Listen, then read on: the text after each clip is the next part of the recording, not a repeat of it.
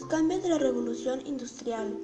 Desde las innovaciones tecnológicas que impulsaron la revolución, el incremento de la producción agraria, los cambios en la organización del trabajo, la modernización del transporte y la construcción de los primeros ferrocarriles hasta la tecnología aplicada a la destrucción o el aumento de la población y del tamaño.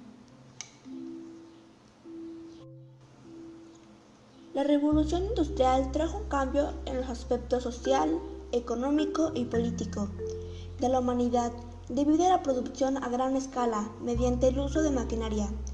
El trabajo rendía mucho más que antes debido a que las tareas se hicieron mucho más sencillas y se redujo el costo de la producción, con lo que las personas y países que tenían pequeñas o grandes industrias aumentaron su valor y con ello su riqueza.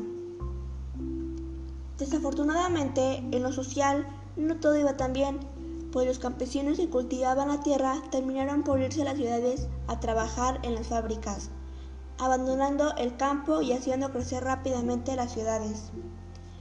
El enorme desarrollo de la economía trajo un incremento en el lujo y la riqueza de los dueños de las industrias, que eran muy pocos, y por otro lado aumentó la pobreza de los obreros y trabajadores que eran dueños solo de su fuerza de trabajo.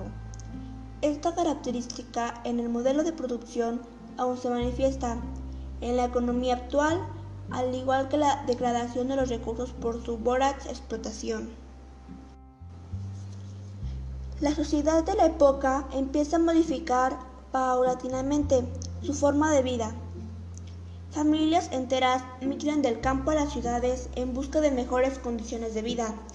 Al llegar a esas enormes ciudades, los únicos trabajos que encontraban disponibles eran en las minas o en las grandes fábricas, y una vez contratadas, las personas permanecían ahí gran parte de sus vidas.